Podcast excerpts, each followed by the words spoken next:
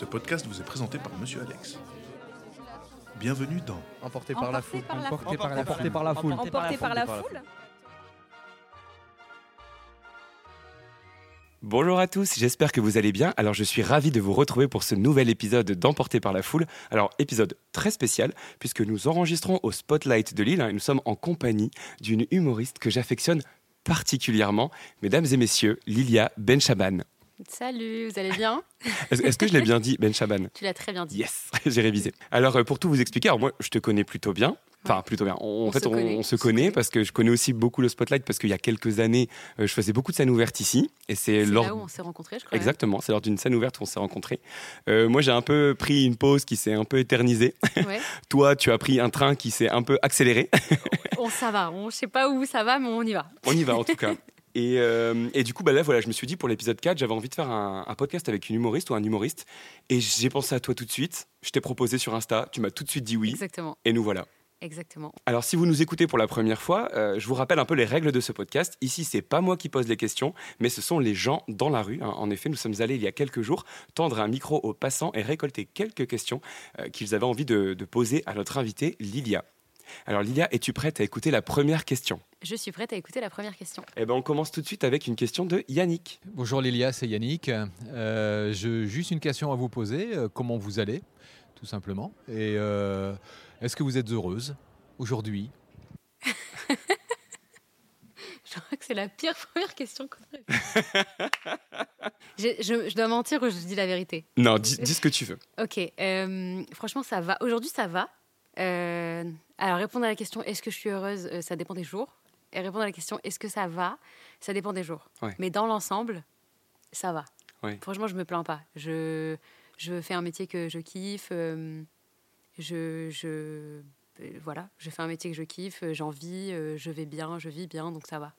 Non, mais c'est en fait, je voulais commencer par cette question-là parce que déjà, je la trouvais super sympa. Enfin, Ouais. je, alors, c'est pas une question facile à laquelle répondre, Ouais. je le comprends. Mais je veux dire, on ne demande jamais dans les interviews ou quoi que ce soit comment va la personne. Non, mais c'est vrai, et c'est marrant d'ailleurs, c'est pour ça que j'ai été surprise par la question, et, et c'est pour ça que je me suis dit, est-ce que je réponds sincèrement ou alors est-ce que je mens un peu?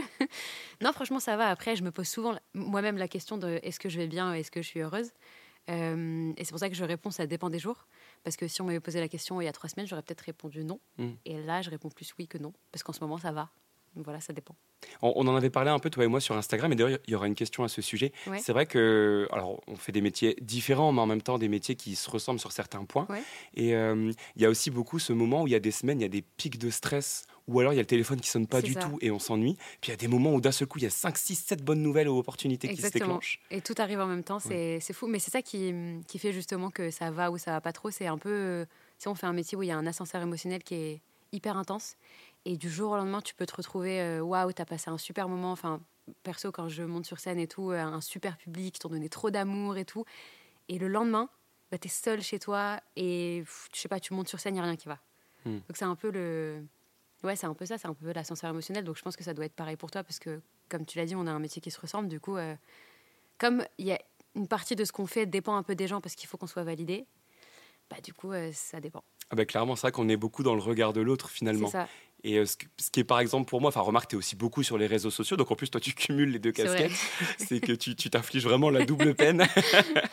Mais c'est vrai qu'il y, a- il y a ce côté, bah voilà, euh, ton moteur, ton essence, c'est le ça. rire des gens, c'est les likes, c'est ça en fait. Et quand ça diminue un peu ou qu'il y a une scène qui s'est un peu moins bien passée, j'imagine que tu dois beaucoup te remettre en question. Bah, tu te remets en question parce que même si euh, on dit souvent oui, il faut pas faire attention à ce que les gens pensent de toi, au regard des gens, etc. Bah, en fait, à la base, on le fait pour les gens. Donc pas dans le sens où on, a envie d'être aimé, mais plus dans le sens où euh, on a envie de donner un truc cool aux gens. C'est-à-dire que quand je fais une vidéo ou quand je joue mon spectacle, si les gens n'ont pas rigolé, ça veut dire que j'ai mal fait mon travail. Donc euh, c'est dans ce sens-là où il faut que les gens soient contents. Et quand ils le sont pas, bah, c'est c'est pas pas cool. Ouais, c'est plus difficile à gérer. On Non, se mais remet en question. Je comprends, je comprends carrément. Et ben écoute, on va passer tout de suite à la deuxième question. Alors je suis désolé, je n'ai pas le prénom de cette personne, donc j'ai mis les points d'interrogation. Il s'est pas présenté. Point d'interrogation. on t'écoute. Alors bonjour Lilia. Euh, premièrement, j'aimerais savoir euh, quel, est ton- quel été ton parcours avant de devenir humoriste euh, actuellement? Euh, alors, mon parcours avant de devenir humoriste, euh, j'ai fait des études. J'ai fait des études en économie, rien à voir avec l'humour. Ouais. Et J'ai fait un master en éco. Et euh, en fait, j'ai commencé la scène après le lycée. Et du Ah coup, oui, t'as euh, commencé super tôt. Ouais, j'ai commencé genre première ou deuxième année de fac. Et en fait, je faisais euh, bah, en même temps euh, un peu de scène et un peu de mes études. Ok. Et du coup, j'ai un peu cumulé les deux. Et au moment où j'ai terminé mes études, bah, ça a vraiment commencé. Donc euh, ça s'est bien, ça s'est bien démêlé. Bien copié. T'as commencé ici au Spotlight? Ma première scène, alors ma première scène en secret, c'était au Paname à Paris. Ah ouais? Ouais, je l'ai dit à personne. Mais suis attends, mais c'est quoi cette histoire? genre, genre, je l'ai dit à personne parce que je voulais pas que les gens le sachent. Ouais. Et du coup, euh, du coup, j'ai fait une, une première scène au mois de janvier à Paris et ça s'était bien passé. En fait, j'avais fait un petit 5 minutes et tout. Et, euh, et après ça, j'ai fait ma, ma vraie première scène ici au Spotlight euh, au mois d'avril, je crois. Ok. Mais euh, comment ça se fait que t'es parti à Paris pour faire ta première scène? Parce que c'est osé quand même. Bah, en fait, euh, à l'époque, il n'y avait pas énormément de comédie club et il n'y avait pas ce truc de Paris, c'est the place to be pour le stand-up. Du coup, euh, en fait, moi, je voulais juste me cacher. Du coup, pour pas le faire à Lille euh, et potentiellement tomber sur des gens dans la salle qui me connaissent, bah, je me suis dit, il faut que j'aille ailleurs. Je Donc, je comprends. suis partie à Paris. Tu faisais tes études ici à Lille? Euh, je faisais mes études à Lille et, euh, et du coup, je me suis dit, bah, la Spotlight, c'est un peu connu, tu vois, c'est un, c'est un bar, donc les étudiants et tout, il y a des gens qui viennent un peu. Et j'avais vraiment peur de tomber sur un, un pote ou un camarade de classe et tout. Je me suis dit, il faut pas qu'on me voit. Donc, je suis allée à Paris. Et t'as as des images On t'a filmé pour ta première euh Euh, j'ai pas d'image, je crois que je dois avoir une photo de ma première. je dois avoir une photo de ma première et, hum, et j'en garde dans mon souvenir. hein. Mais après, je, quand je suis revenue au Spotlight euh, quelques semaines plus tard, c'était comme si c'était de nouveau la première, tu vois, parce Ouais. que même si tu as fait une. Enfin voilà, y avait, euh, quand on est au Spotlight, je sais pas si les gens connaissent, euh, il y a quand même 150 personnes devant toi. Donc euh, c'est c'est pas le Paname où il y avait genre 10 personnes dans le public. Donc c'est vraiment une autre première. quoi. Mais justement, qu'est-ce que pour toi est le plus difficile? C'est de jouer devant 10 personnes ou de jouer devant 150 Bah, quand tu commences, tu sais pas que Ouais. en fait c'est plus facile de faire rire 100 150 personnes que d'en faire rire 10. Et du coup, euh, tu te dis a de personnes, mieux ce sera. Mais en fait, non, en fait, c'est beaucoup plus facile de faire rire un zénith que de faire rire 15 personnes. Bah oui. Ouais. En plus, toi, tu le sais parce que tu as quand même fait des très très grandes salles. Donc, euh, non, mais ouais, d'expérience, je le sais. En fait, parce qu'un rire en entraîne un autre. Mhm. Et euh, quand tu es dans une grande salle avec plein de monde, bah, en fait, en général, tu es dans le noir. Et, euh, et du coup, personne se regarde parce qu'on est tous concentrés sur le spectacle. Et quand il, y a, il suffit qu'il y ait un rire euh, genre communicatif et tout, bah, du coup, tout le monde se lâche en fait. Alors que quand tu es dans un petit endroit, comédie club et tout, où il y a un petit peu de lumière et vous êtes 10-15, bah, les gens rigolent pas de la même façon. puis tu vois les gens du coup. Tu Exactement. vois leur mimique, tu vois Ouais, tout. voilà, c'est ça. Tu, tu sais qu'ils sont pas, euh, qu'ils sont pas à l'aise. Donc, euh, et pour avoir été dans le public dans des petites salles, je comprends en fait. Oui, ouais. Du coup, euh, différent. Tu te sens obligé de sourire ou de rigoler parce que tu dis la personne, elle te regarde, elle te regarde vraiment. Alors qu'au spotlight, bon, on. Voilà, ça. On voit pas quand on est sur scène, on a bah, un peu comme la situation dans laquelle on est actuellement. On est sur la scène Exactement. du spotlight, on a les lumières dans les yeux et on, on voit pas du tout. euh, C'est ça, tu vois vraiment pas. Tu vois à peine le premier rang en fait. C'est Donc, ça. euh, et tu as, le côté aussi un peu où quand tu es dans une toute petite salle, moi j'ai joué à la Petite Loge pendant longtemps, euh, c'est une salle à Paris de spectacle, c'est le plus petit théâtre de Paris, Mhm. il y a 25 places. Et euh, je me souviens qu'il y a une ou deux fois où on, a, on était 10-11, on n'était pas beaucoup. Et euh, les gens euh, n'osaient pas rigoler parce qu'en fait ils voulaient pas être jugés par les gens d'à côté, Ah oui. parce que tout le monde se voit. Donc il y en a qui, qui riaient mais vraiment en silence. D'accord. Et euh, donc, c'est, c'est, c'est- déjà, c'est drôle à entendre. Et en plus, euh, fait, tu sens qu'il y a le jugement, en fait. On se, on se juge, on se Ouais. sait, on se voit. Donc, Ouais. euh, c'est différent. Je comprends. Et, et quand, tu re- quand tu revois, du coup, euh, quelques années après, euh, quand tu repenses à cette première scène ouais. et que tu, tu- tu es là aujourd'hui, quelques années plus tard, avec tout ce que tu fais, parce que on peut le rappeler, alors moi je suis peut-être pas au courant de tout, mais tu as quand même fait des salles incroyables. C'est c'est quoi d'ailleurs la plus grande salle, enfin, en tout cas la date la plus prestigieuse selon toi que tu as faite? Euh, j'ai, fait une, euh, j'ai fait un zénith avec Danny Boone, un zénith à Lille, euh, en 2022, je crois. C'était une soirée caritative. Et du coup, il avait invité Cadmerade, Jérôme Commandeur, euh, euh, Virginie Hawk. euh, J'étais la seule pas connue de l'affiche, en fait, c'est simple. Et du coup, ça m'a fait. euh, J'étais hyper impressionnée d'être dans les loges avec ces gens-là et après de monter sur scène après ou avant ces gens-là. Ouais, Donc c'est fou, le Zénith de Lille, quand il est complet, il est incroyable. Donc c'était exceptionnel, c'était un mur de rire. Et donc euh, et donc c'était incroyable. Mais après, ma, ma date euh, préférée, ça reste quand même... euh, j'ai joué une date à Belfort, j'ai joué ma date de spectacle et du coup c'est différent. Et euh, je crois qu'on devait être 500 personnes. Ah ouais Exceptionnel. Ah bah j'imagine. C'était quand ça? C'était au mois d'août dernier, je crois. Ah ouais. C'était Oh, un festival et Ah, tout, euh, trop stylé. Donc c'est ma meilleure date. Félicitations. Merci. Il y a aussi la radio depuis peu. Ouais, France Inter. Ça, ça fait combien de temps Depuis le mois de septembre. Oui, donc ça fait que ça commence à, ça à fait- faire un ouais, petit voilà, moment où euh, je, je t'entends des fois euh, le matin. euh, non, attends, je sais plus à quelle heure c'est. 11h30, je crois, Ouais. la bande originale. C'est encore le matin. Avec Nagui. Exactement, c'est le matin pour nous même. bon. Pour nous artistes, Ouais. c'est même très tôt. Non, je rigole. Archi faux, parce qu'on se lève tôt en fait. hein. Ouais, c'est vrai. Toi, t'es matinale aussi Et on dort pas, hein, faut le savoir aussi. Très peu. Euh, je suis matinale, ouais, en vrai, ça Ouais. va, genre matinale 8h30, 9h. Ah, bah c'est Après, oui, oui, ça va. Bah, par Sinon, rapport aux j'avais- clichés qu'on peut avoir, voilà. ça va. On va passer tout de suite à la prochaine question. Alors, c'est une question qui nous est posée par alors Timothéo, si j'ai bien compris. Bonjour, euh, je m'appelle euh, Timothéo. Euh, je voudrais savoir comment as-tu découvert ta passion pour l'humour? Alors, euh, il faut savoir déjà que c'est pas du tout euh, un rêve d'enfant, Ah ouais? contrairement à d'autres. À aucun moment, quand j'étais petite, je rêvais de monter sur scène et tout, parce que j'ai mis très longtemps avant de comprendre le concept de- d'un sketch et de blague.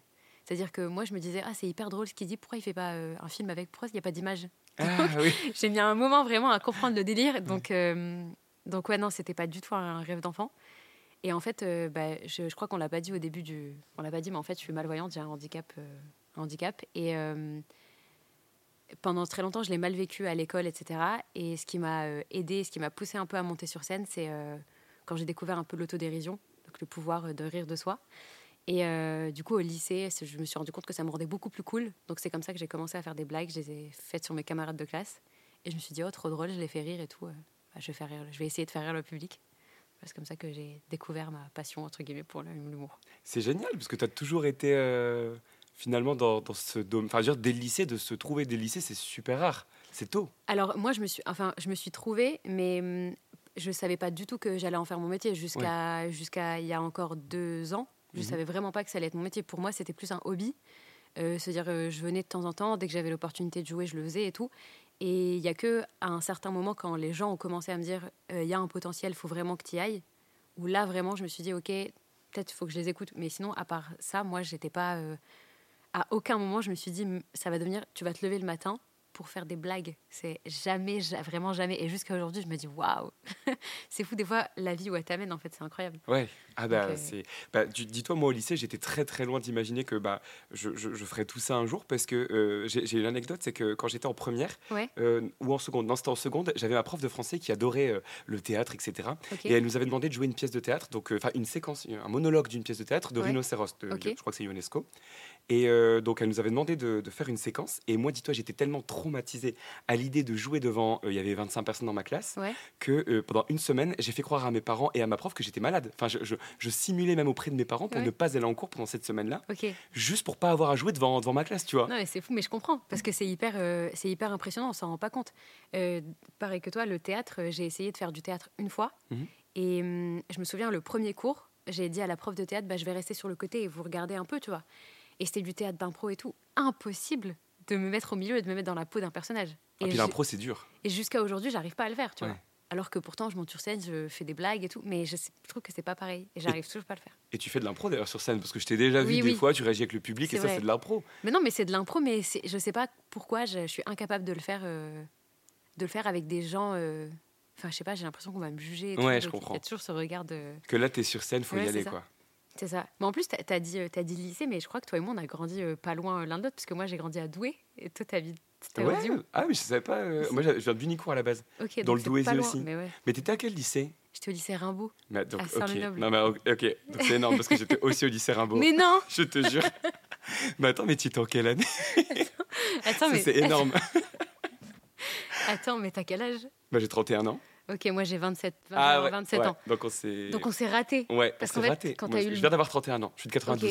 Ok. Moi, 96, donc quand t'as passé ton bac, j'étais pas encore là. T'étais en troisième. Ouais, et donc ça. t'es arrivé en seconde et moi je suis parti, euh, je suis arrivé à Lille pour faire du droit. Putain, mais c'est génial. Et je t'ai suivi parce que j'ai été à Lille 2 pour faire du droit après. Mais, mais c'est énorme. Je, je savais pas du tout.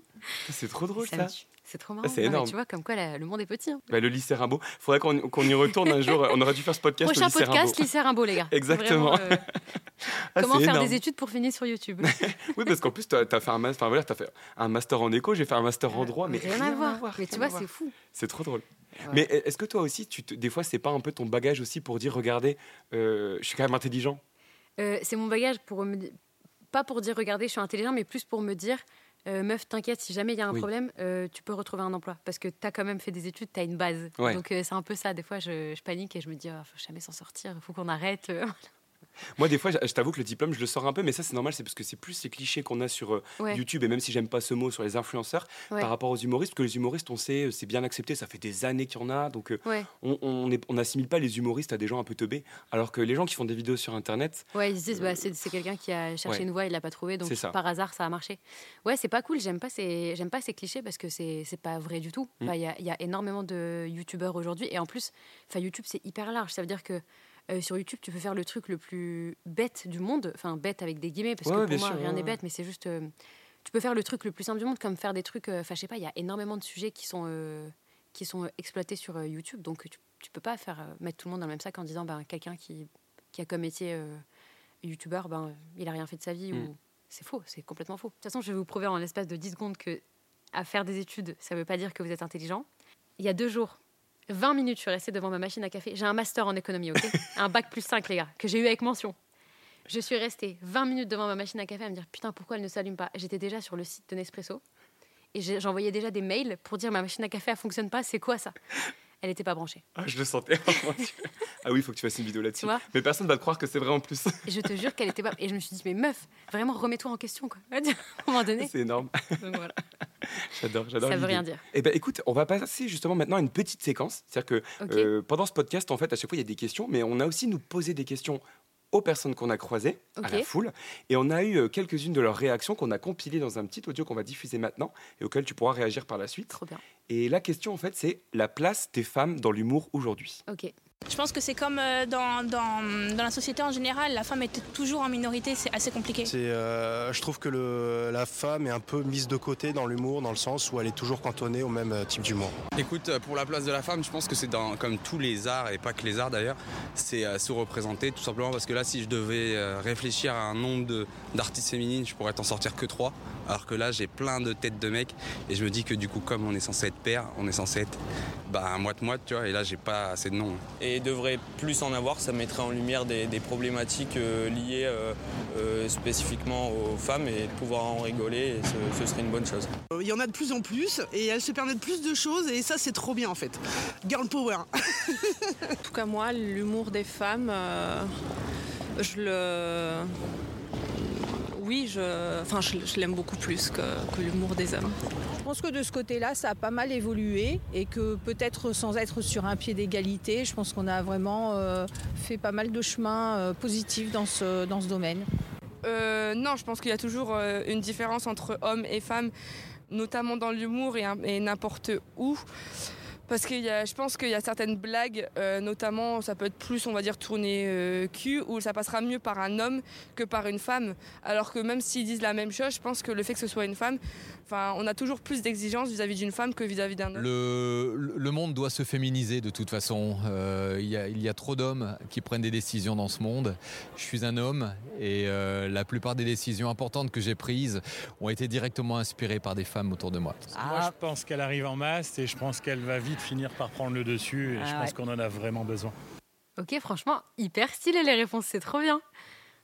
J'adore. C'est des, réponses qui, alors certes, sont mitigées Ouais. sur le côté euh, les femmes sont pas encore assez présentes, mais tout le monde en veut plus en tout cas. Exactement. Ouais, ils sont tous d'accord pour dire euh, pour dire que les gens en veulent plus. Alors c'est vrai que la, en fait, la, la femme dans l'humour est, est sous-représentée, mais en fait c'est c'est pas dans le sens où parce que je pense que ce que les gens pensent c'est que hum, il y en a certaines qui doivent être stoppées euh, Mhm. à l'entrée. En fait c'est pas le cas. C'est juste que on est euh, en termes de numéros, nombre, on est moins nombreuses à faire de l'humour. Donc forcément, euh, bah on, est, on est moins nombreuses à monter sur scène. Du coup, il y a moins de personnes. On va dire que on est, je sais pas, on est euh, 500 humoristes.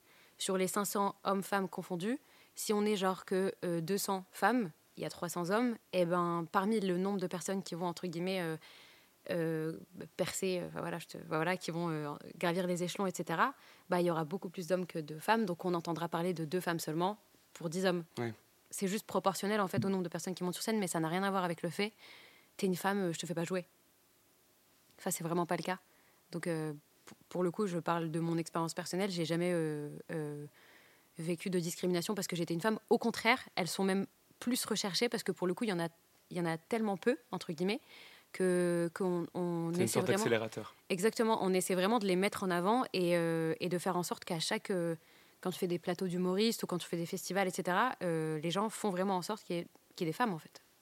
Il y a des femmes qui représentent, euh, qui représentent la, fémi- la féminité et qui représentent la femme et qui sont là pour.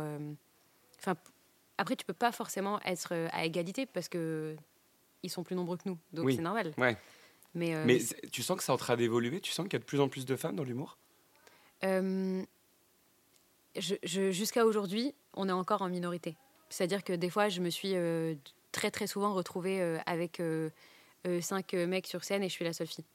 Ça arrive encore aujourd'hui, mais je- j'espère qu'elles seront de plus en plus nombreuses et je les encourage vraiment à, à le faire. Après, pour l'instant, c'est pas le cas.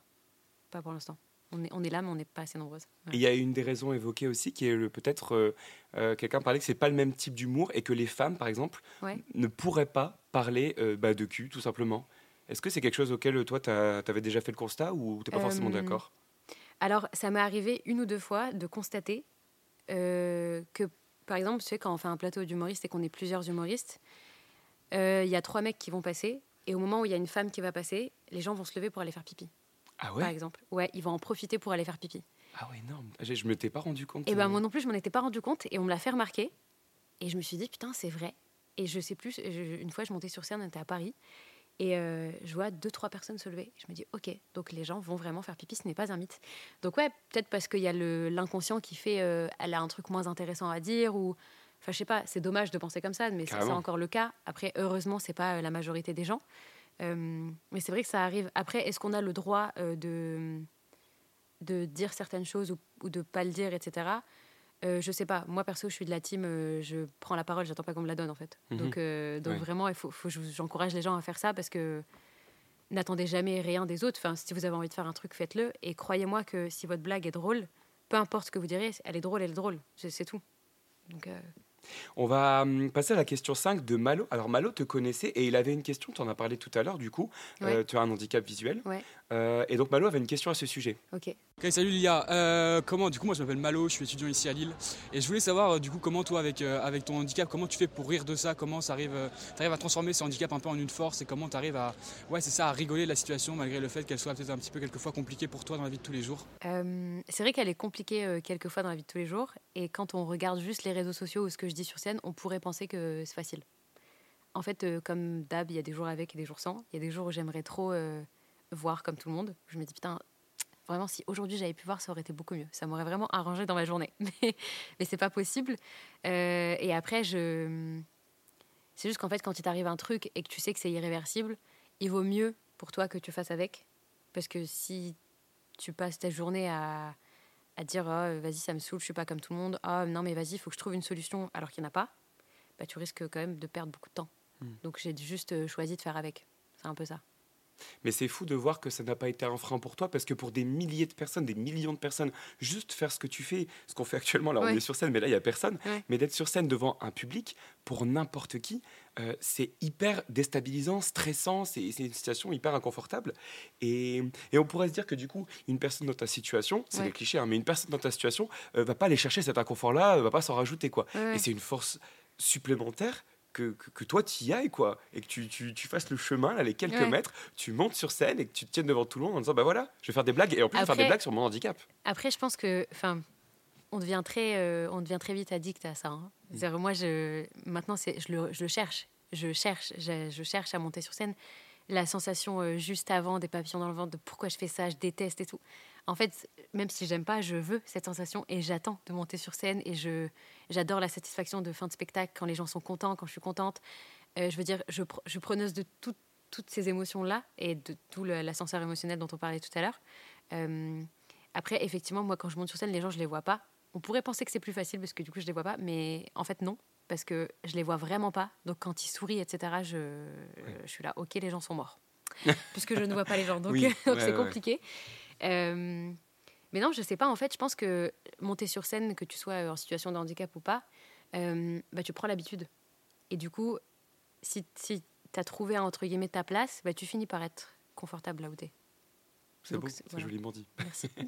mais c'est marrant parce que ce, que ce dont tu parlais là cette sensation des papillons dans le ventre et avant de, de- de monter sur scène et de te dire euh, mais qu'est-ce que je fais? Mais pourquoi Ouais, je suis là? J'ai pas envie de faire ça. Ça me le faisait tout le temps. Et c'est marrant parce que moi, ça m'a un peu conduit malheureusement à, à freiner euh, ça parce qu'en plus, j'avais d'autres choses à côté. Ouais. Ça commençait à marcher sur les réseaux et j'arrivais pas à faire les deux. Mais d'ailleurs, euh, bravo à toi de réussir à faire les deux. Je ne sais pas comment tu je, fais. sais, je, je, je le fais, je le fais pas aussi bien que toi, les vidéos, etc. je suis pas aussi ah. régulière que toi. Je fais ce que je peux. Non, mais si, c'est très bien. Moi, je tombe très souvent sur tes vidéos. Donc, c'est comme quoi l'algorithme a remarqué Ouais. que je t'aimais bien et que je l'ai regardé longtemps. mais moi, tu me fais rire. Et ici, t'en fais quand même régulièrement. Je, je crois que ça n'arrive pas une semaine sans que t'en sortes. Voilà, une fois par semaine, Voilà. j'essaye, tu vois. C'est quand même déjà un très bon rythme que des amis qui sont créateurs de contenu Ouais. à temps plein ne font même pas. Ok. Donc, euh, Mais après, c'est compliqué la créativité et tout. C'est Ouais. euh, des fois quand t'en as, t'as pas d'idée, c'est frustrant. Voilà.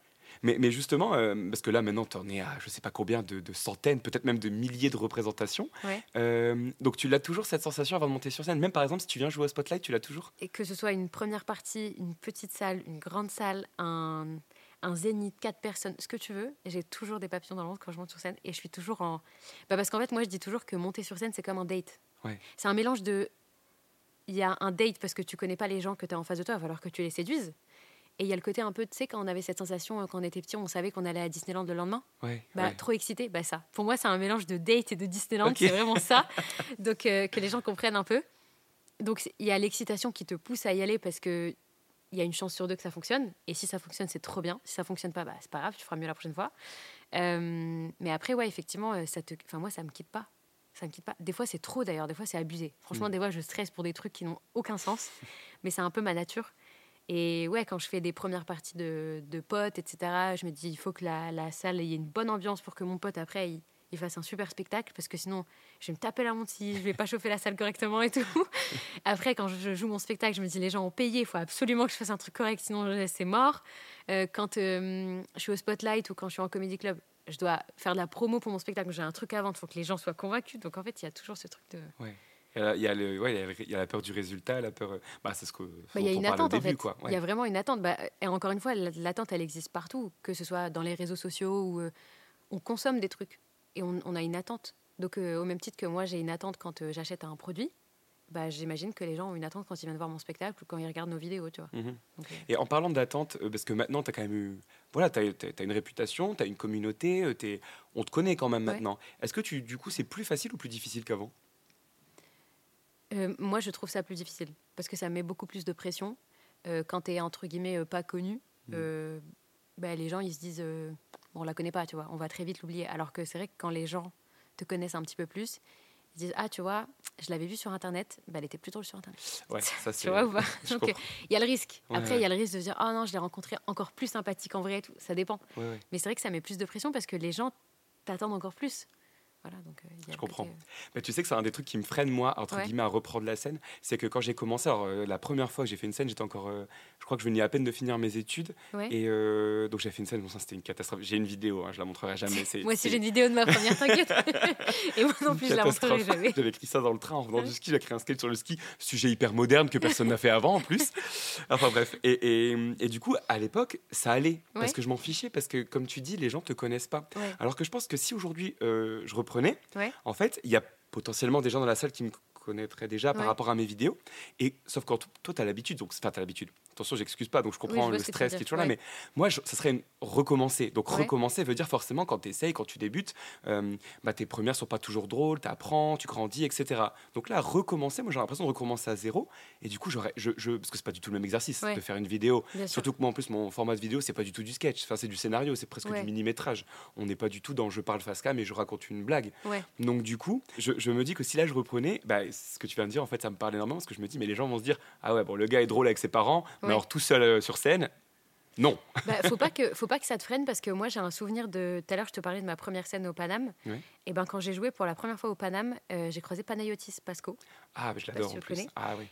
Euh, à l'époque cheveux genre hyper courts et tout parce qu'il était encore sur quotidien Ouais. Euh, sur on a c'était le Le petit, journal, à l'époque Ouais, ouais. et pourtant il était très connu et il est venu sur scène bah, il a fait ses petites blagues et tout ça a fonctionné ça a pas fonctionné ça dépend et j'imagine qu'il a dû peut-être bider dans sa vie parce que ça nous arrive à tous et je pense pas que ça les freiner tu vois donc faut Oui, faut c'est pas vrai. que ça te freine parce que c'est un si tu as vraiment envie de le faire il faut pas que ce soit un frein pour toi parce que au contraire même si ça marche pas tu verras qu'à un moment donné ça finira par fonctionner parce qu'il y a toujours un moment donné où ça switch et tu seras trop content de l'avoir fait et moi je pense que le nombre de personnes euh, qui se diront euh, bon bah voilà, j'ai vu Monsieur Alex, bah finalement il est pas très drôle, allez je vais me désabonner ou allez je vais dire à tout le monde qui est pas drôle. Ça n'arrive pas en général, tu vois. Oui, c'est vrai. Oui. Donc euh, c'est vrai que nous on a tendance à découpler les, les infos et à se dire putain mais Mais ouf. demain je suis de, en couverture du Parisien, les gens vont. Le mec est Alors nul. que non, tu vois. Alors que non, vraiment pas. Ouais. Ça arrive pas. Vraiment, ça arrive pas. Et même si demain c'est le cas, ben, bah, c'est pas grave en fait. Moi, j'ai un souvenir de. Une fois, j'ai j'ai fait le festival Sérimania et euh, il y a un journaliste qui a écrit euh, un, un bout d'article sur moi et qui a dit, euh, qui a un- un- il a dit un truc pas cool, tu vois, sur ce que je Mhm. faisais sur scène, alors qu'il a vu 10 minutes de mon spectacle. D'accord. Et euh, je me suis dit, putain, c'est mon premier article, la première fois que j'étais dans un article, comment ça va se passer et tout. Et en fait, euh, aucun impact.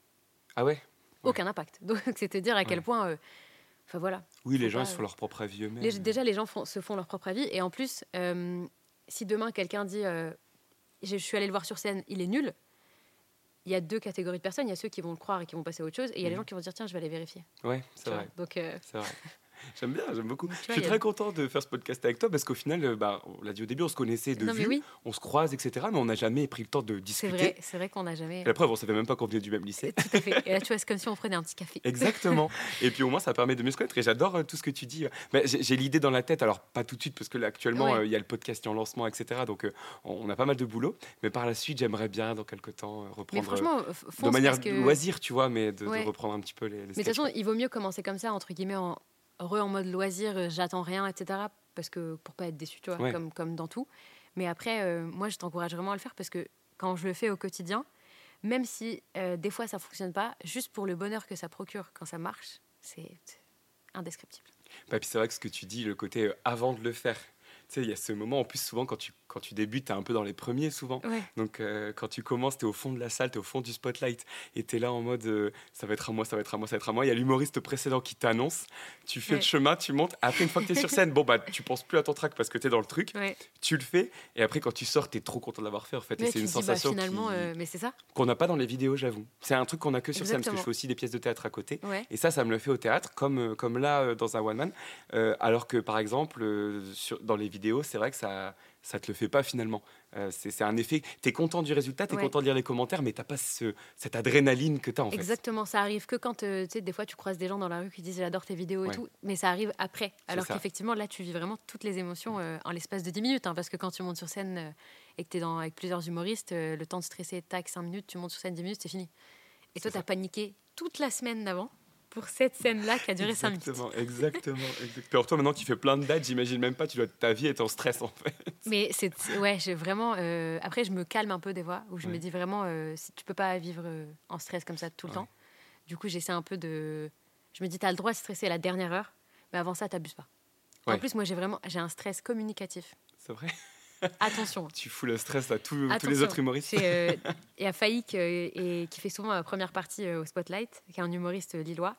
Et euh, quand il a fait la première de mon spectacle, euh, de la, pre- la première partie de mon premier spectacle, il me disait Mais vas-y, détends-toi, ça va aller et tout. Et on- il a refait euh, une date euh, récemment, et entre deux, j'avais joué genre dix fois mon spectacle à Paris et tout et tout. Il dit Mais je comprends pas, t'es toujours aussi stressé que la première fois, tu peux pas arrêter et tout. Je dis Bah non, ça ne me quittera jamais. C'est vrai que Faïk, euh, qu'on embrasse et que j'aime aussi beaucoup particulièrement, il, il est aussi génial et, et je pense que comme toi, en tout cas, il va aller, il va aller très loin. On lui souhaite. On lui souhaite, ouais. Euh, écoute, c'est le moment de passer à la prochaine question. Donc c'est une question de Céline. Alors pareil, Céline te connaissait et donc elle a abordé également le... Alors là, on va quitter un petit peu le thème, donc c'est la dernière question sur ce sujet, mais là, on va quitter un petit peu le thème de l'humour pour s'intéresser, Ouais. si tu es OK avec ça, plus à ton handicap. Ok. Et en fait, Pauline, euh, Céline pardon, avait une question à ce sujet. Salut Lilia, c'est Céline. Euh, en tant que euh, malvoyante, j'aurais aimé savoir euh, si euh, tu rencontrais des difficultés euh, au quotidien pour euh, te déplacer ou pour, euh, pour euh, faire du shopping ou boire un verre. Est-ce que tu aimerais euh, euh, changer quelque chose qui pourrait faciliter la vie des gens qui sont malvoyants comme toi? Euh, oui, au quotidien, moi, je rencontre des difficultés. Euh, D'ailleurs, j'en rigole beaucoup dans mon spectacle. Mais après, euh, comment dire? Moi, j'ai vraiment fait semblant pendant des années, en mode déni, de faire comme si je voyais. Donc, il faut savoir que moi, des fois, fake it till you make it, c'est moi. Vraiment, c'est un. et des fois, c'est abusé, c'est vraiment dangereux et tout. Donc, euh, je vous le déconseille. Mais c'est vrai que moi, je rencontre plus de difficultés particulières parce que. euh, bah, quand je me déplace seule, en général, c'est dans des endroits que je connais un peu et tout. Donc euh, ça va, ça se passe bien. Et effectivement, quand ça devient un petit peu compliqué, je demande de l'aide et tout. Donc euh, je trouve que ça va. Je pense que ce qui intéressait Céline, c'était de savoir est-ce que, par exemple, pour les personnes dans cette situation de cécité, alors toi, il me semble que tu distingues quand même euh, certaines Ouais. formes ou certaines couleurs, c'est ça? En fait, moi, je, je distingue les formes et les couleurs, mais juste je vois pas de loin. D'accord. Euh, je vois pas au loin. Donc c'est-à-dire que, on va dire que, euh, par exemple, ce qui est écrit sur ta feuille là, Ouais. pour moi, moi, je vois une feuille blanche avec des traits noirs. Ah oui, d'accord. Et vraiment, pour euh, que je la lise, il va falloir que je la prenne et que je la, je la mette la euh, à 2 cm de moi. Et encore, tu vois, peut-être que j'arriverai même pas à la lire. Ok. Donc ça dépend, je lis vraiment le gros caractère et tout. Quand je cherche quelque chose au loin, genre je suis à la gare, j'ai besoin de voir la, la voie du train Mhm. sur le tableau d'affichage, je prends mon téléphone, je zoome. euh, Ah, ok, d'accord, donc euh, c'est bon, j'ai appris à. C'est système D tu arrives maintenant. Enfin, je me Ouais. débrouille, tu vois, parce que de toute façon, il n'y a pas le choix. Et, hum, et j'ai juste appris à le faire parce que j'ai refusé pendant des années de demander de l'aide. Mais cl- clairement, ça vous sauvera la vie de demander de l'aide, ce sera beaucoup plus facile, les gars. Vraiment, euh, faites pas ce que j'ai fait, tu vois.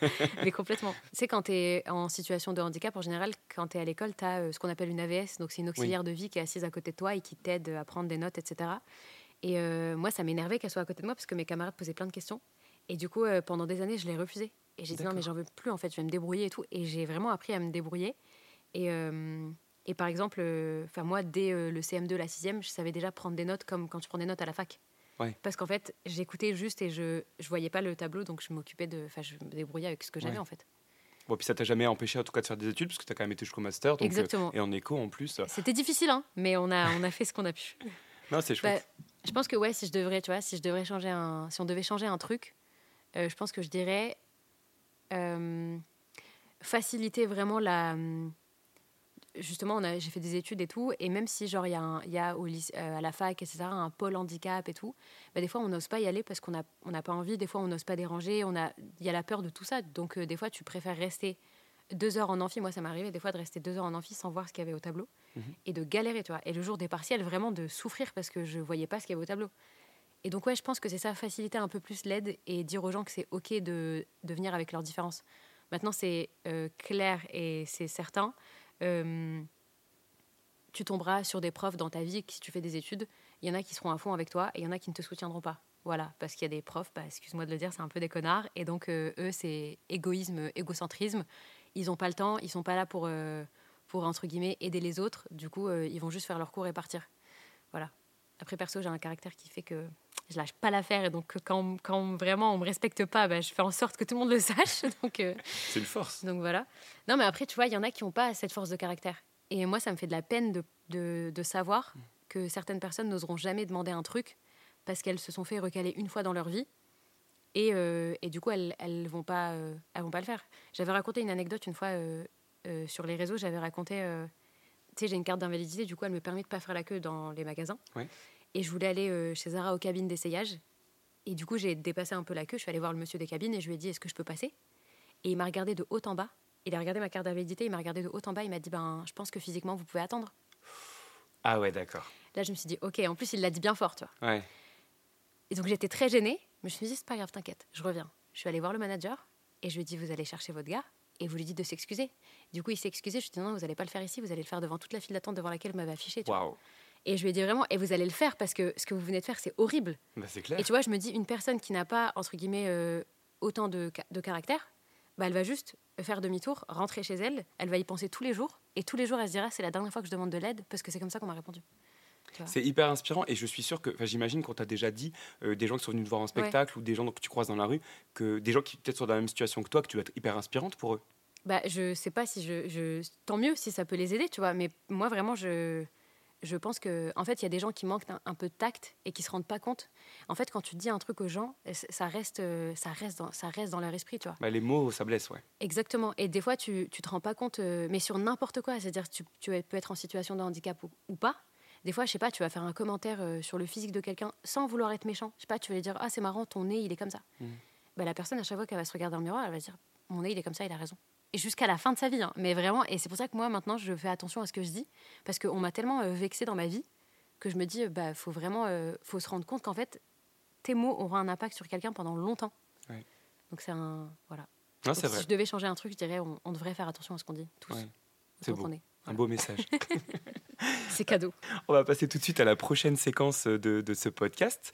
Euh, donc là, c'est la même chose que pour la première question. hein. On va écouter la réaction des gens à une question toute simple. Et la question est peut-on rire de tout? Je pense que malheureusement non, il, faut, euh, il y a certains sujets qui peuvent être difficiles à aborder et que c'est compliqué euh, en ayant une image publique de tout aborder. Moi je pense qu'aujourd'hui il faut laisser les gens euh, s'exprimer tout en essayant de les rapprocher au maximum du monde dans lequel on vit. Ah, je pense qu'il y a du bon et du moins bon. C'est sûr qu'il faut, euh, faut s'adapter aussi aux, aux- aux nouvelles mœurs de la société, on va dire. Il faut faire attention à, à pas trop déranger. Après, c'est sûr que quand on revient 10, 15, 20 ans en arrière, quand je vois des sketchs, euh, c'était peut-être plus drôle, peut-être plus libre. Euh, maintenant, il faut prendre aussi en compte le fait que toutes les personnes sont différentes et qu'on peut pour rire de tout, mais pas avec tout le monde, je pense. Et qu'il faut, il faut faire attention, il faut faire gaffe au public auquel on s'adresse. Bah, on est un petit peu euh, restreint dans ce qu'on peut dire, enfin ce que les gens peuvent dire, et euh, c'est un peu dommage. Mon avis n'est pas très optimiste. Je sens qu'on se censure beaucoup plus aujourd'hui qu'il y a, euh, je ne sais pas, peut-être euh, il y a 10 ans. On peut rire du- de, de tout, sans bien sûr euh, se moquer des, euh, des religions et d'atte- d'a- d'atteindre des personnes qui sont assez sensibles euh, à ce sujet. Il y a des, des cercles fermés où on peut un peu, quand les gens sont bien prévenus, etc., on peut, l'humour, il peut être le même qu'il était il y, a, il y a 20 ou 30 ans. Mais effectivement, aujourd'hui, quand on regarde euh, des humoristes qu'il y avait en 30 ans, on est euh, souvent choqué. Et donc, c'est la preuve qu'en fait, euh, clairement, ça a changé. C'est un peu euh, dommage maintenant de toujours euh, prendre beaucoup plus de pincettes qu'auparavant. On peut rire de tout aujourd'hui, j'en suis intimement convaincu, à partir du moment où ça ne porte pas atteinte à la dignité des personnes à qui on s'adresse. Il y a certains sujets sur lesquels euh, j'ai du mal, moi, à rigoler. donc. Ah bah moi je suis une folle dingue d'humour noir, donc euh, l'autodérision euh, c'est euh, mon Voilà. kiff. Toujours rigoler de soi avant les autres. Oui, mais pas avec n'importe qui. Pierre Desproges. Ok, ça c'est Pierre Desproges en masse. Euh, en fait, je vais, répondre euh, à cette question comme je réponds à chaque fois. Euh, les gens l'ont un peu dit. Pour moi, on a tous une limite. on a tous notre propre limite à l'humour. Et je donne toujours le même exemple quand je réponds à cette question, c'est que si demain je fais une blague sur le cancer et que dans la salle il y a une personne qui a perdu un proche d'un cancer il y a trois semaines, bah, elle va pas rire de la même façon que la personne d'à côté qui trouvera ça hyper drôle. Donc on a tous notre propre limite. Après, euh, je pense qu'aujourd'hui, par le biais des réseaux sociaux, etc., quand on va voir un spectacle, euh, on, sait à peu près ce qu'on va voir. C'est très rare quand, tu as zéro info sur la personne et qu'il y a toujours un pitch, il y a toujours une info, il y a toujours une indication sur ce que tu vas voir, donc tu sais un peu. Après, l'humour, c'est euh, l'humour. Donc, évidemment, il faut distinguer faire une blague et se moquer de quelqu'un, parce que c'est vraiment deux distinctions très importantes. Euh, mais enfin, quand tu vas voir un spectacle, viens avec ton second degré. C'est tout. Pour moi, c'est un peu ça. Et si tu sens que tu vas pas matcher avec la personne, bah, ne va pas voir. Parce que effectivement, bah, tu risquerais d'être euh, d'être blessé par certains trucs. Moi, ça m'est arrivé, j'ai joué mon spectacle au Festival d'Avignon euh, l'année dernière. Et c'était vraiment le tout début. C'est la troisième ou quatrième représentation de mon spectacle. Et euh, j'ai eu une critique sur Biéréduc où on m'a mis euh, 1 sur 10. Et je m'en rappelle de la critique parce que le titre de mon spectacle, c'est Handicapée méchante. Et le mec a écrit en titre de critique plus méchante que drôle. Ah. Voilà. Et donc il fait un, donc je lis un peu sa critique et en fait dans sa critique il dit euh, j'ai peut-être pris le rôle de Lilia euh, trop au premier degré Euh, et enfin voilà donc ça ça veut tout dire ça veut dire qu'en fait il s'attendait à ce que entre guillemets j'en rigole mais pas à ce point-là. Sauf que pour moi quand à partir du moment où tu fais une, une vanne et que tu as bien posé la base de la blague parce que tu sais on y va un peu en mode entonnoir donc Ouais. c'est-à-dire que tu fais une première blague tu poses une base tu recommences tu continues puis après tu arrives à la chute si c'est pas gratuit et si c'est pas pour se moquer des gens et si c'est justifié et s'il y a un propos derrière, bah tu peux y aller pour moi, tu vois. Après, euh, effectivement, il y a l'humour noir. Maintenant, moi, je vais pas mentir, c'est vrai que plusieurs fois, je me suis censurée. Il y a des trucs que j'oserais jamais dire, alors que je trouve ça très très drôle, mais je ferai jamais les blagues, bah, parce que je sais que que ça peut heurter les gens. Voilà. C'est euh, tout à l'heure, je te disais, les gens, euh, je, je les quand ils rigolent pas, ils sourient. Donc moi, j'ai l'impression de jouer devant des gens morts. La première blague qui m'est venue à l'esprit, je me suis dit, je suis sur scène. Les gens morts, la première idée, c'était Bataclan. Ah oui, Voilà. ouais, ouais. Mais je ne ferai jamais la blague Non. parce que je sais. Ouais, ça marche, que ça passerait pas. Déjà, ça Je passerait comprends. pas. Et moi, je suis pas à l'aise avec la blague. Bien sûr. Et, et pour moi, on est trop. Enfin, tu vois, l'ambiance, elle est trop lourde. Et le Non, but, ouais. c'est de passer un bon moment. Il y a des choses de- comme ça qui sont un peu de notoriété publique avec lesquelles on peut pas rire. Voilà, c'est vrai que le- la blague, on peut rire de tout. Ouais. Alors, je suis sûr qu'il y a des humoristes qui ont fait des blagues sur les attentats. C'est ça. Mais en- si, si demain. Enfin, tu peux faire une vanne sur le. Ba- Pour moi, tu peux faire une vanne sur le Bataclan, parce qu'il y en a qui l'ont fait, tu vois. Mhm. Mais Euh, pas comme ça. Donc, Oui. c'est-à-dire que, encore une fois, il y a une question de base, etc. Et moi, Mhm. la, la base, elle n'est pas posée. Donc, le truc sort de but en blanc. Donc, soit t'es mort de rire, Ouais. Soit t'es tellement choqué, tu te lèves et tu t'en vas, tu vois. Ouais, vraiment. euh, Et après, t'écoutes même plus le reste, quoi, Exactement, le parce que, t'es choqué, euh, tu vois. ouais. Donc, euh, vraiment, c'est un. Voilà. Donc, par exemple, c'est l'une des blagues laquelle je me suis censurée. et C'est un truc que je dirais jamais. Donc, Un c'est- message je comprends. Enfin, même moi, tu vois, sur les réseaux aujourd'hui, alors je me, je me censure pas forcément à la base, Ouais. mais de maintenant, avec le recul de quelques années, tu vois, Ouais. après avoir vu certains commentaires, bah, je vais te citer un exemple très frais. Il y a quelques temps, on a tourné un court métrage, Ouais. et dans le court métrage, tu vois, il y a un moment, il y a une scène. Alors tout est d'une parodie, sketch, humour. Il y a une scène où en gros, il y a quelqu'un qui joue le rôle d'un garde du corps, qui frappe, enfin, qui vole le vélo d'une nana, tu vois. Et donc évidemment, il y a une scène où il fait semblant de la frapper, tu vois, pour lui piquer son vélo. Et cette scène, on l'a tournée deux fois. Une fois sans, parce que moi à la base, je l'avais écrit le court métrage sans la droite. Ouais. Et le comédien a dit ah si je la sens avec la droite et tout tu vois. Et quand j'ai vu les deux scènes, j'ai dit effectivement avec la droite c'est hyper drôle. Ouais. Ça rajoutait un truc. Ouais. Mais au moment du montage, j'ai regardé les deux, j'ai dit non. Je mets sans la droite parce que les commentaires. Pourtant, tu vois, on sait que c'est un sketch, on sait que c'est du ouais. degré, on sait que c'est du montage. Jamais personne n'a frappé quelqu'un dans, ce, dans, le, dans le tournage. Mais le message renvoyé derrière ça, un, un grand balèze qui frappe une nana, je me suis Ouais. dit ça sera jamais validé. Et je me suis censuré, tu vois, en, en ne mettant pas la, Ouais, non, mais la ça. scène. Et je comprends tout à fait parce que ouais, on prend le recul et avec l'expérience, tu te rends compte que tu t'es dit ok, ça marchera pas, tu vois. C'est ça. Et c'est vrai que c'est le cas. Donc, euh, que, comme disaient les gens, il y en a qui disent c'est un peu dommage et tout de se censurer. Non, je pense que euh, parfois il faut le faire. Il Ouais. faut, avoir la sagesse de le faire justement. Et, euh, et parfois, effectivement, ça sert à rien de te censurer parce que en fait, si tu fais bien le truc, tu, tu choques pas les gens. C'est ça, complètement. Maintenant, on va aborder ton quotidien avec une question de Margot. Euh, salut Lilia, moi c'est Margot et je voulais savoir comment euh, ça se passait pour toi une journée type euh, d'humoriste et euh, comment euh, t'écrivais tes sketchs et tout et tout. Alors, euh, les journées d'humoriste, elles sont hyper différentes. Est-ce que tu as une journée qui, se- qui ressemble à une autre journée? Non, mais d'ailleurs, c'est la question qu'on qu'on- qu'on m'a déjà posée aussi, genre de choses. C'est quoi la journée type? C'est ça. n'existe pas. Franchement, il y a vraiment, il n'y a pas de journée type. Je peux te donner une semaine type parce qu'il y a des trucs que je fais une fois par semaine tout le temps. Euh, je sais en général que j'ai toujours un week-end en décalé parce que euh, mes samedis, dimanches, euh, en général, moi je joue. Je suis soit mon spectacle, soit j'ai une date de tournée, soit je suis en comédie club. Donc on va dire que mes week-ends, c'est en ce moment mardi et mercredi. Rien à voir. On est vraiment sur. euh. Euh, tous les jeudis, je, je sais qu'une fois par semaine, je vais jouer au moins euh, mon spectacle à Paris. Je sais qu'une fois par semaine, minimum, je vais aller jouer dans un comédie club. Euh, je sais que je fais très souvent des allers-retours à Paris. Donc après, si je peux te donner une journée type de quand je joue mon spectacle, on va dire, euh, je me lève le matin, euh, petit café, la base. Petit café latte, très important, parce qu'il y a vraiment passion pour le café. Oui, Donc, quand, petit- la machine fonctionne. Ah oui, oui, quand la machine est branchée, en général, parce que sinon, c'est pas possible. Donc, euh, petit café et tout. Après, euh, en général, je réponds à des mails, puisqu'il y a toujours des mails ou des trucs auxquels tu dois répondre. Donc, je m'en occupe. Je fais ça le matin, parce que c'est chiant à faire. Donc, je m'en occupe le matin, comme ça, c'est fait. Euh, et en général, l'après-midi, quand ça m'arrive, je tourne une vidéo que j'ai déjà écrite, ou alors j'écris une vidéo que je vais tourner plus tard. Mhm. Euh, et ensuite, euh, je vais à Paris, je joue mon spectacle et je rentre. Voilà, on va dire c'est ça un peu une journée type. C'est vrai que tu prends pas mal aussi le TGV. passe ma vie dans le train, moi, C'est ce que j'allais dire. Je vois énormément tes stories et ça me fait beaucoup rire. Et d'ailleurs, on s'est croisés on plusieurs fois dans le train. dans le On train, se croise souvent dans le train. Et, je vois souvent tes stories euh, où, tu vis dans le train en fait. Et Je- tu dis que tu passes plus de temps dans les tracks chez toi. Exactement. Je vois le plus le, le staff de la SNCF que les membres de ma famille.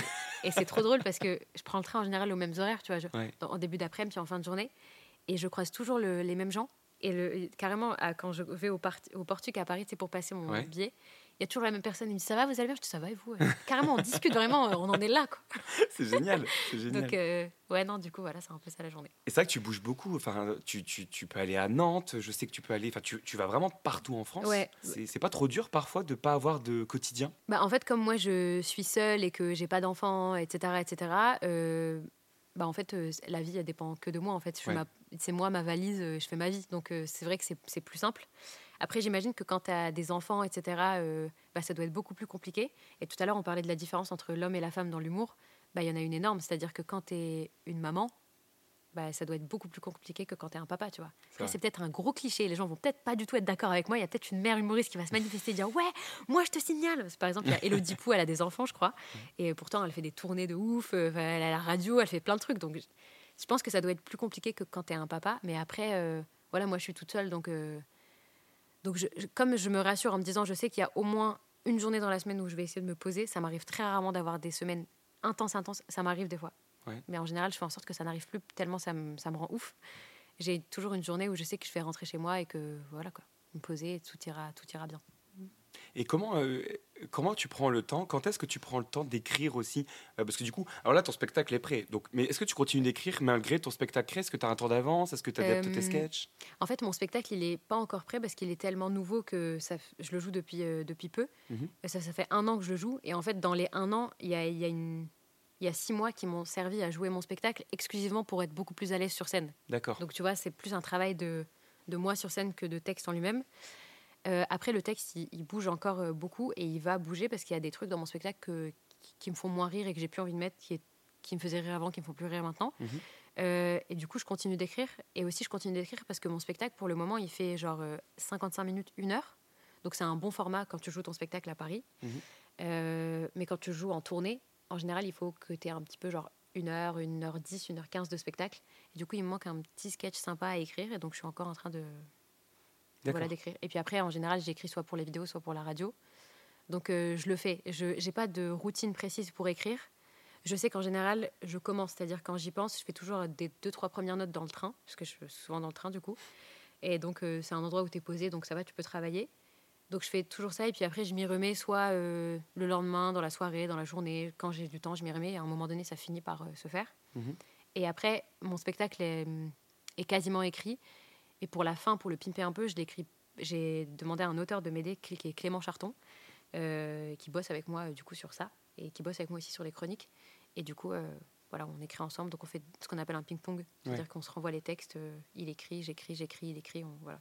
Ok, chouette. Et ben justement, j'allais te demander aussi, euh, euh, t'as un, t'as un entourage quand même, parce que bon, ça marche bien pour toi, donc Ouais. j'imagine qu'au fur et à mesure, il y a des gens aussi qui se greffent autour de toi. Euh, t'as un entourage professionnel qui t'aide et qui t'accompagne dans ton développement de Euh, carrière? bah, Jusqu'à présent, jusqu'à, jusqu'au mois de janvier, j'étais seule. D'accord Et euh, très récemment, j'ai signé dans une boîte de production, euh, 20h40 Production, Ok. euh, Everon Production. Et, euh, et du coup, on, on travaille ensemble. Donc, c'est eux qui organisent euh, mes dates de tournée, c'est eux qui contactent euh, les villes pour que je puisse passer avec mon spectacle, etc. Euh, voilà. Ça a tout changé peut-être? Ça, ça aide énormément parce que Ouais. ça me soulage sur plein plein de trucs. J'imagine. Euh, parce que tu peux pas gérer le côté administratif. Il y en a qui savent le faire, moi je suis pas du tout organisée, donc c'est horrible, je déteste ça. Vraiment, j'ai horreur du- de l'administratif, c'est impressionnant, c'est ma phobie. Donc, euh, donc ouais, non, ça m'aide énormément qu'ils soient là et je sais pas, des fois tu as des questions, tu les appelles et tout euh, sur certains points. Ils ont une expérience quand même qu'on- que j'ai pas parce que je viens de- Ça fait cinq ans, mais je viens de commencer quand même, tu vois, Ouais. c'est tout frais. Ça reste frais, ouais. sûr. Exactement. Donc voilà, le- l'entourage il est récent, mais sinon euh, jusqu'à présent j'étais toute seule. D'accord, super. Euh, on a une, une dernière question, euh, une question de Irène. Alors moi c'est Irène, je viens de Madrid et Lilia, je voudrais te demander euh, quelle est la dernière chose à laquelle tu as rêvé? C'est marrant parce que moi j'ai toujours eu un rêve et mon rêve dans la vie c'était d'avoir une fast life. Voilà, c'est-à-dire Ah bah, tu que l'as. voilà, c'est-à-dire que j'ai j'avais vraiment un en fait quand j'étais plus jeune, je voyais des films à la télé et tout et tu sais euh, la meuf qui court avec son café et tout. Gros cliché, je suis arrivée avec un café tout à l'heure. Ouais, c'est vrai, arrivée avec un café. et c'est vraiment ça, genre, euh, j'aime trop. euh, j'aime, tu vois, le côté pas de routine, le côté il faut toujours se dépêcher et tout, même si c'est hyper fatigant. Et des fois, tu as besoin d'une pause et tout. J'aime, j'aime trop cette vie-là. Et c'est vraiment. mon rêve, c'était ça. C'était de, d'avoir une fast life. D'être dans les hôtels, de pas te réveiller Voilà, toujours au même ça, endroit. de-. Alors je comprends à 1000% parce Voilà. que c'est à peu près le même rêve que toi. Bah voilà. C'est que j'adore ces semaines. Alors même si à la fin de la semaine, tu es épuisé, que des fois tu te plains et tu dis oh, j'aimerais bien deux jours à rien faire. Ouais, voilà, c'est ça. Mais, mais ce côté, euh, je te jure que moi euh, j'adore prendre le TGV par exemple, moi aussi. mais parce que c'est trop bien. Bah, tu vois, vendredi par exemple, j'ai été enregistré un podcast à Paris. Ouais. Euh, bim, le soir tu reviens, le lendemain tu sais que tu vas faire ça. ça. euh, c'est- j'a- Tu vois, il y a le côté. Je, euh, comprends complètement. En plus, je vois des fois, tu vas souvent en week-end et tout, euh, à droite à gauche avec tes parents ou Oui, avec oui, tes oui, potes. ouais. Bah, ouais, Moi, je fais un peu le même truc où des fois, euh, je sais que euh, ça m'est arrivé une fois. Il y a une semaine où c'était vraiment ouf, c'est-à-dire que j'étais euh, lundi matin, je partais à la radio. À 13h, je devais aller à l'aéroport parce que j'allais en Turquie avec mes Ah, copines. On est resté 5 jours. Je suis rentrée chez moi le soir, j'avais mon spectacle. Enfin, des trucs de ouf. Et franchement, c'est fatigant, mais c'est trop bien C'est ok, c'est tellement excitant. excitant et tout. En fait, tu as l'impression de ne pas passer à côté de ta vie. Tu dis, tu qu'une vie. Bah, ouais. Alors, même si c'est hyper fatigant et que des fois, tu as Ouais. besoin de faire des pauses, C'est ça. Tu te dis, waouh, elle est à 1000%, tu as plein d'émotions. Et, et par contre, quand ça va très bien, ça va très, très bien, très haut. Et quand ça va très mal, ça va très, très mal, très, Très bas, hein, mais vraiment, Ouais, faut, très, on très, touche très le bas. fond. hein. Vraiment, on va vraiment Ouais. bas bas. Mais euh, On a vraiment beaucoup trop de points communs, c'est fou. incroyable. Génial ce Non podcast. mais ouais, je pense que c'était, euh, je pense que c'était ça un peu ma, mon rêve. Et tu sais, des fois, j'en parle aux gens et il y en a qui supportent pas. Il y en a qui ont besoin d'avoir une routine et Ouais. tout. Et c'est marrant parce que quand tu échanges avec les gens, tu te rends compte qu'effectivement, on a tous des, on a tous des, ben, des moods un Ouais. peu de vie différents. Et par exemple, moi, j'ai des copines euh, qui, sont, qui ont une vie très simple. Elles sont des petites cadres dynamiques. Elles Mhm. vont au boulot à 9h, elles rentrent chez elles à 17h. Et ça leur convient Ouais. très bien. Et elles me disent, je sais pas comment. Des fois, pour le peu qu'elles aient une formation ou deux à Paris, ça les rend ouf. Ouais, ouais, je sont là, ouais, je suis jamais meuf. Moi, je, je veux dire, Paris, je te fais ça en une demi-heure, je rentre chez moi. tu vois, Mais il y a aussi un côté zone de confort, je pense. Ouais, voilà, c'est qu'on est tellement habitué à sortir de notre zone parce que on, se challenge tout le temps, on va tout le temps chercher des nouveaux, des nouveaux objectifs, des nouvelles, de nouvelles, des nouvelles rencontres, des nouveaux moyens, etc. Que du coup, bah, maintenant, on est presque confortable en dehors de notre zone de confort. Bah, c'est ça. Et en plus, je pense que dans le, le métier qu'on fait actuellement, c'est c'est simple. Si tu ne sors pas de ta zone de confort, ça n'avancera pas. Et ça va même régresser et tu vas finir par arrêter ce que tu fais. Parce qu'en fait, c'est ça un peu la difficulté du truc c'est que déjà, un, il faut se renouveler tout le temps, tout le Mm. temps, tout le temps parce que t'es pas à l'abri que demain, il y a quelqu'un qui fasse ce que tu fais, mais encore mieux. Et alors là, c'est fini pour toi, tu vois. Ouais. Euh, Il y a aussi le truc de, de comment dire, euh, en plus de te renouveler, il faut que tu te pousses parce que comme on est un peu seul, tu vois, c'est tu, c'est ton, tu, vois, tu mènes ta petite barque et il y a que toi. Donc si tu arrêtes de travailler, ton truc il s'arrête, tu vois. Et Monsieur Alex, ça n'existe plus. C'est ça. Il y a plus de vidéos, il y a rien. Bah c'est pareil pour moi. Si Ah oui. j'arrête de, me- si je me pousse pas, même si j'ai un entourage professionnel, etc., ils ont autre chose à faire. Donc ils vont me dire meuf, c'est toi qui montes sur scène, c'est pas moi. Tu veux pas, tu vas arrêter, on arrête. Ouais, ouais, c'est clair. Donc c'est un peu le. voilà. Ouais, tout dépend de toi et tu dépends de toi, quoi. C'est ça. Donc si tu sors pas de ta zone de confort, tu travailles plus. Donc ouais, c'est un peu Exactement. ça. Franchement, merci. Franchement, mais vraiment, merci beaucoup, rien, Lilia, merci pour, pour euh, pour ce podcast. J'ai passé un super moment. Mais pareil, c'est passé très très vite. Je sais pas depuis combien de temps on est là. Eh mais ben, ça fait une heure. sympa. Ouf. Ça hein fait une heure, ça fait une heure Ouais, qu'on discute. Ça passe trop vite. Et c'est passé trop vite. Euh, je te remercie vraiment euh, d'avoir pris euh, le temps de, venir, de répondre à nos questions. Alors, j'allais dire de venir pendant ton week-end, mais non, parce qu'on enregistre un lundi. On a- Donc, mon week-end c'est demain. ton Et encore mon week-end saute parce qu'en vrai demain euh, je peux pas, je suis pas en week-end. tu joues demain, c'est ça? J'ai le tournage d'une émission euh, au Fridge Comedy Club qui passe sur Canal, donc je suis demain, demain enfin, à Paris. D'ailleurs, tu dois avoir des opportunités, j'imagine, parce que tu as quand même une notoriété qui, qui, qui- qui explose vraiment, enfin, qui, on te connaît beaucoup. Euh, tu dois avoir des, des fois des opportunités qui vont venir. Et ça t'a jamais tenté, euh, parfois, l'acting, l'audiovisuel le... Euh, je j'ai jamais provoqué les choses pour Ouais. moi devenir actrice et tout parce que j'ai jamais fait de théâtre et tout, donc pour moi j'ai pas ma place du tout dans le truc. Mais après j'ai déjà joué dans certains dans des petits trucs et par exemple euh, j'ai tourné l'année dernière une série qui s'appelle euh, Les Chroniques du charbon. Ouais. qui, est, euh, qui a été tournée en Belgique et qui est produite par la RTBF, qui est une radio belge. Et en fait, c'est eux qui m'ont dit viens et tout, on aimerait trop t'avoir dans la série, etc. Et comme c'est un petit peu humour et tout, bah fallait être naturel. T'avais pas besoin d'avoir un, d'avoir un talent d'acteur de ouf, de faire ressortir tes émotions et tout. Donc c'était trop bien de le faire, c'était une très bonne expérience. Mais c'est vrai qu'après, de moi-même, j'ai envie de me concentrer sur mon Ouais, spectacle comprends. d'abord et sur euh, la radio et tout. Et puis plus tard, si vraiment ça se présente à moi, euh, qu'on dit ouais, le meuf, le rôle est fait pour toi, faut y aller, j'irai, Ouais, tu vois. Mais bah après, oui, c'est vrai que je pense qu'il faut une petite formation quand même. Ah, il y a aussi Voilà. des acteurs nés. Mais d'ailleurs, on va bientôt euh, avoir l'occasion de tourner ensemble euh, dans Ah, un oui, projet. euh, dans un projet, dans un petit. On fait un petit teasing. Un petit euh, teasing, voilà, on annonce sans trop en dire. voilà, encore une fois, merci, merci beaucoup, Lilia. Est-ce que tu as quelque toi. chose à nous partager sur ton actualité du moment, des dates à nous communiquer? Euh, oui, je joue mon spectacle pour les Lillois qui nous écoutent. Euh, je joue mon spectacle au Spotlight, là où on est actuellement, le 30 juin prochain. Le 30 juin 2023 euh, au Spotlight. Et puis après, sinon, je joue mon spectacle tous les jeudis au Théâtre du Marais à 19h30 à Paris. Voilà, si jamais ça vous intéresse, vous êtes les bienvenus. On peut aussi t'écouter sur France Inter. Oui. Euh, donc, c'est. euh, C'est la bande originale euh, à partir de 11h30 tous les jours. Après, vous pouvez regarder les rediffs sur YouTube. Voilà. Et puis après, les réseaux sociaux, si vous voulez avoir une petite vidéo, c'est quand, quand vous voulez, vous êtes les bienvenus. Vraiment, c'est gratuit, n'hésitez pas. Et pour te suivre sur Instagram, c'est. Lilia.benchaban. Voilà. Voilà, c'est aussi Voilà. simple que ça. Voilà. Merci beaucoup, euh, monsieur Alex, et merci pour toutes vos questions, parce qu'elles étaient hyper intéressantes. Et du coup, c'était euh, un plaisir de vous écouter et de vous répondre.